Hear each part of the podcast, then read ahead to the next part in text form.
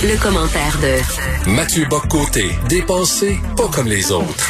Alors, Mathieu Bocoté qui est avec nous, euh, chroniqueur, blogueur, Journal de Montréal, Journal de Québec, et aussi qui anime le balado ici, Les idées mènent le monde. Et la, d'ailleurs, la dernière émission, la plus récente euh, émission, c'est avec euh, Raphaël Enthoven, c'est bien ça? Le, oui, le philosophe? Super intéressant, très hâte d'écouter ça. Écoute, Mathieu, est-ce que tu es surpris de, des résultats, c'est-à-dire que Trump a fait beaucoup mieux que ce que, les experts prédisaient, prévoyaient? Alors, pardon, je ne veux pas jouer au rôle du type qui j'avais vu venir, j'avais raison, mais quand on nous a demandé à la joute, la journée même, de prédire le résultat électoral, j'ai donné une victoire par Biden, mais une toute petite victoire, et je disais que le vote pour Trump me semblait sous-estimé.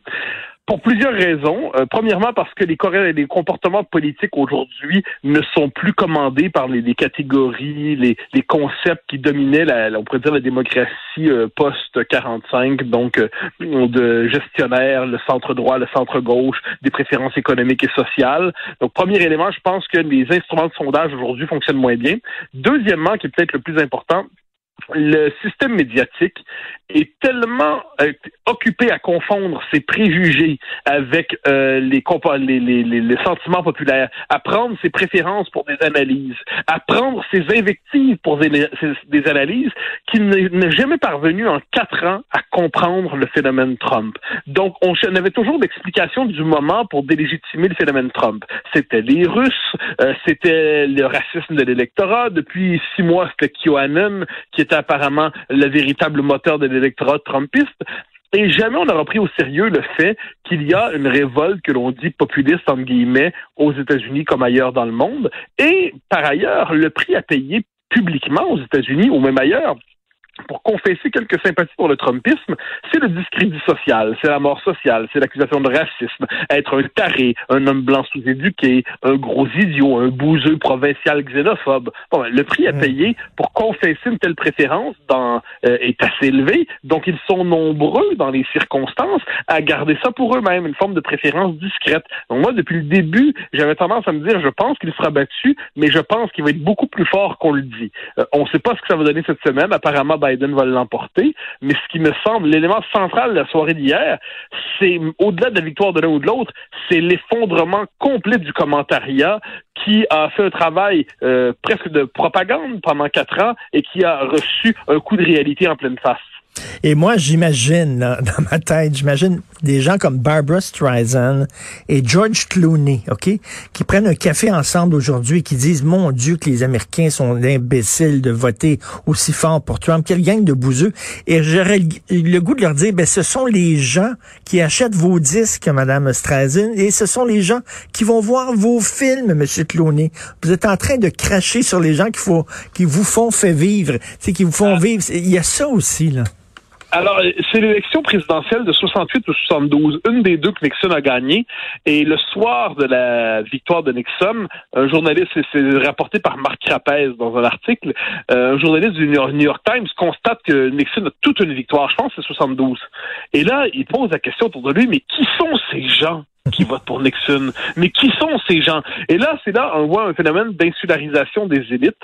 C'est-à-dire les élites se parlent entre elles, se regardent entre elles. Ils ont quelquefois, de manière un peu amusée, sur le mode exotique, un ami un peu moins à gauche, hein, un ami un peu conservateur. Oh mon Dieu, ce qu'il est conservateur, ce cher Denis. Bon, euh, ou, euh, ou donc, peu importe le prénom qu'on lui donnera. Et là, mais ça c'est amusant, mais, Denis vote quand même pour nous, faut pas s'inquiéter.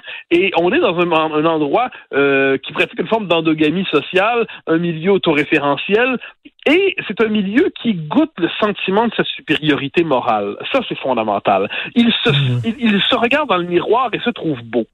Et même, un moment donné, il y a un prix à payer. Ensuite, on regarde le contexte des six derniers mois.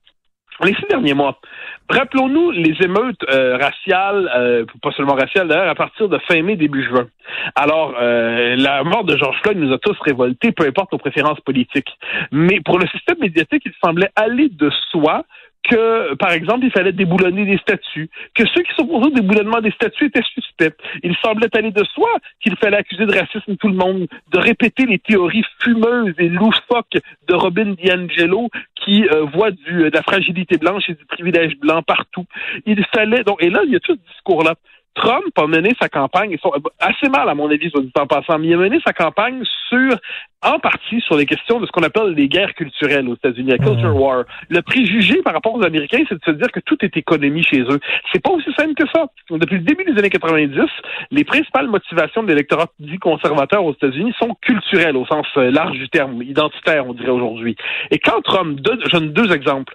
Quand Trump a décidé d'abolir, il y a quelques semaines, quelques, oui, quelques semaines, les fameuses formations, les ateliers de formation à la diversité, qui dans les faits sont des ateliers de euh, culpabilisation du simple fait d'être blanc, entre guillemets. On accuse les, les fondements des États-Unis d'être racistes. Tous les concepts les plus éculés de la gauche radicale sont utilisés dans des ateliers de formation imposés dans les administrations publiques et privées pour une forme de travail de reconditionnement de la population, de rééducation diversitaire. Quand Trump a dit c'est fini, il trouve un écho dans la population. Quand il s'oppose au projet 1619, le projet du New York Times, qui veut réduire l'histoire américaine à la question du racisme, qui nous dit que finalement le racisme, ce n'est pas la pathologie, le crime de l'histoire américaine, mais la vérité fondamentale et la norme de l'histoire américaine. Quand Trump décide de s'en prendre à ça, il prend, il se positionne dans la guerre des symboles et de la culture qui est si importante en politique. Donc si on tient compte de tout ça, ne soyons pas surpris que l'électorat ait voté en partie ainsi. Ensuite, pour le savoir, il faut poser à l'électorat des bonnes questions.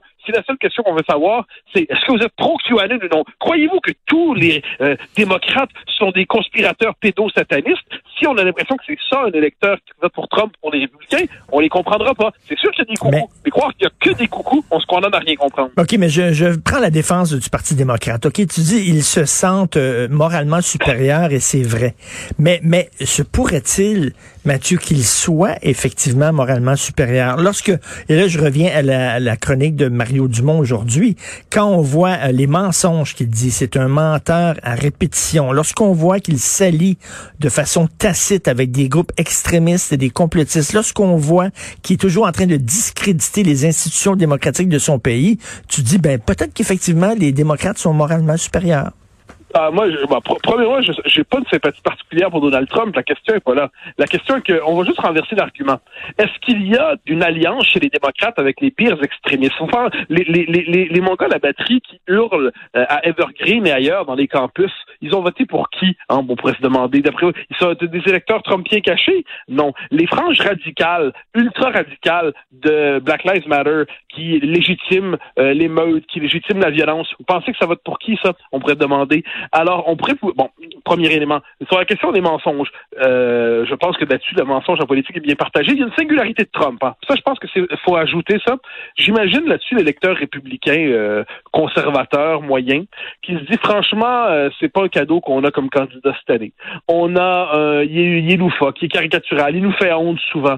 Moi, on dit qu'il il pourrait-tu arrêter de dire ses niaiseries? Puis là, après ça, il le voit tenir con, tenir tête à la gauche radicale, il le voit dénoncer le système médiatique, le voit dénoncer le délire universitaire, il le voit plaider pour le protectionnisme économique, puis il se dit peut-être, ah, il est menteur, il est fou, il pourrait-tu arrêter de faire ses niaiseries, mais il a pas tort surtout, et puis là on regarde le camp en face, puis on se dit que le vrai pouvoir dans notre société, c'est peut-être plus le pouvoir politique, mais c'est le pouvoir médiatique, c'est le pouvoir des élites, c'est le pouvoir du capitalisme corporatif, et peut-être que ces gens-là se disent, on l'aime pas, mais on va quand même, ou on l'aime de temps en temps, et puis on va avoir notre vote d'opposition, ça va être pour lui. Ça fait partie du calcul, je crois. Mais pour ce qui est de la supériorité morale des, démocrates ou de la gauche au fil de l'histoire, je fais l'histoire du 20e siècle et je me dis que c'est au nom de la supériorité morale qu'on a embrassé le marxisme, qu'on a embrassé l'Union soviétique, qu'on a embrassé la Chine communiste, qu'on a embrassé euh, les Khmers rouges. La supériorité morale a conduit à des drôles de comportements politiques. Je ne l'accorderai à personne, quant à moi. On se met à rêver d'un Trumpisme sans Trump c'est-à-dire d'un Trumpiste avec les mêmes idées, le même mouvement, mais euh, comme porte-parole, comme leader, quelqu'un qui est quand même un peu plus équilibré. Ben moi, moi alors ça, c'est l'élément central. Je pense qu'il y a une révolte aujourd'hui dans le monde occidental contre euh, tout à la fois, on pourrait dire le déclin de l'Occident, euh, le multiculturalisme, la censure, le politiquement correct, l'immigration massive. Euh, tout ça, c'est présent en Occident. Ensuite, le drame de ce mouvement, c'est de se perdre dans un populisme tribunicien, un populisme au sens qui s'enferme dans la protestation vociférante. Et, et la question de savoir si de quelle manière ce courant peut-il se traduire politiquement en se modérant avec tout ça? Le problème, c'est que, et ça c'est le paradoxe, c'est que Trump est euh, certainement un aventurier mégalomane, un personnage plus que désagréable, mais j'essaie de comprendre quelle personnalité il faut avoir pour être capable de tenir tête à tout le système Mm. euh, médiatique. Quand pendant quatre ans, là, il, il, tire véritablement au lance-flamme de l'insulte.